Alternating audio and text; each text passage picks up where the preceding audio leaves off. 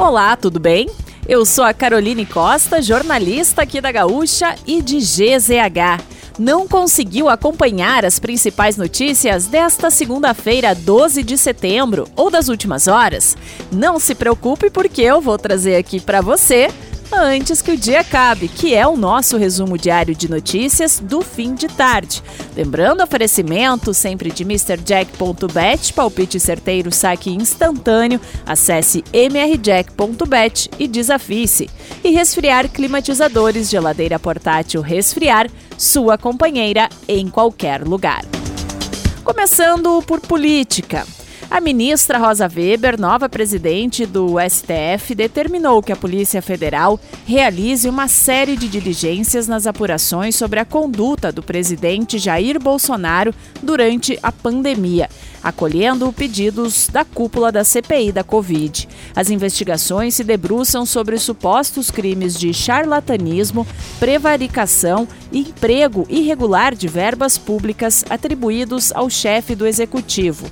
Conforme ministra, as diligências podem desvendar novos elementos sem ferir direitos individuais.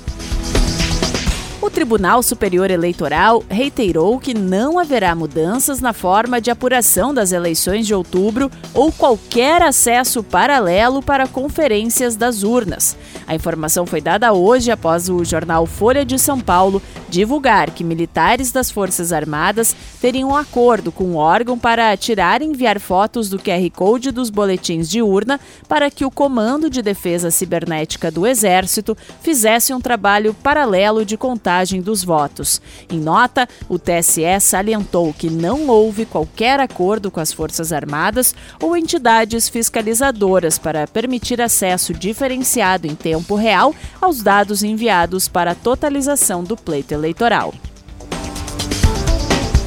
Petrobras anunciou hoje redução de 20 centavos no valor do gás de cozinha vendido às distribuidoras. Será uma redução média de R$ 2,60 no botijão de 13 quilos.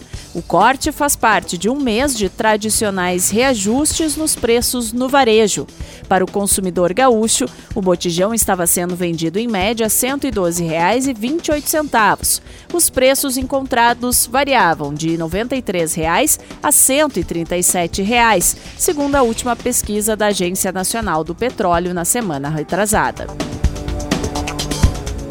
Um cortejo fúnebre levou o corpo da Rainha Elizabeth II até a Catedral de St. Giles, em Edimburgo, capital da Escócia. O caixão saiu em procissão rumo ao local, seguido a pé pelo rei Charles III e pelo restante da família real de carro. Seguindo a tradição, o rei e os irmãos participam de uma vigília na catedral. O caixão da rainha permanecerá no local até a tarde de amanhã para um último adeus dos escoceses. Depois, um avião transportará o corpo até Londres para vários dias de homenagens da população e o funeral de Estado. O sepultamento acontecerá no dia 19 grupo de astrônomos identificou dois planetas rochosos fora do sistema solar com características semelhantes à Terra. Os corpos celestes estão a cerca de 105 anos-luz de distância do planeta Terra e, de acordo com os pesquisadores, podem abrigar vida. Entre os aspectos parecidos estão a possibilidade da existência de água líquida e condições climáticas favoráveis à existência de vida no planeta. A descoberta foi tema de um estudo publicado em 22 de agosto deste ano na revista científica Astronomy and Astrophysics.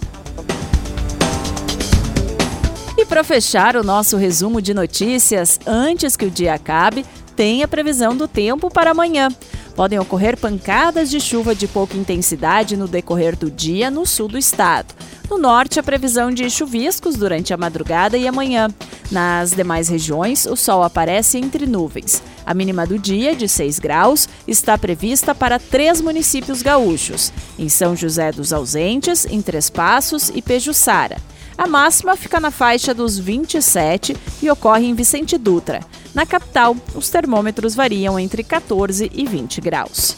Se quiser saber mais sobre algum desses assuntos e muitos outros, além dos nossos colunistas, áudios, vídeos, é só acessar gzh.com.br ou o aplicativo de GZH. Amanhã a gente volta aqui antes que o dia acabe. Até lá!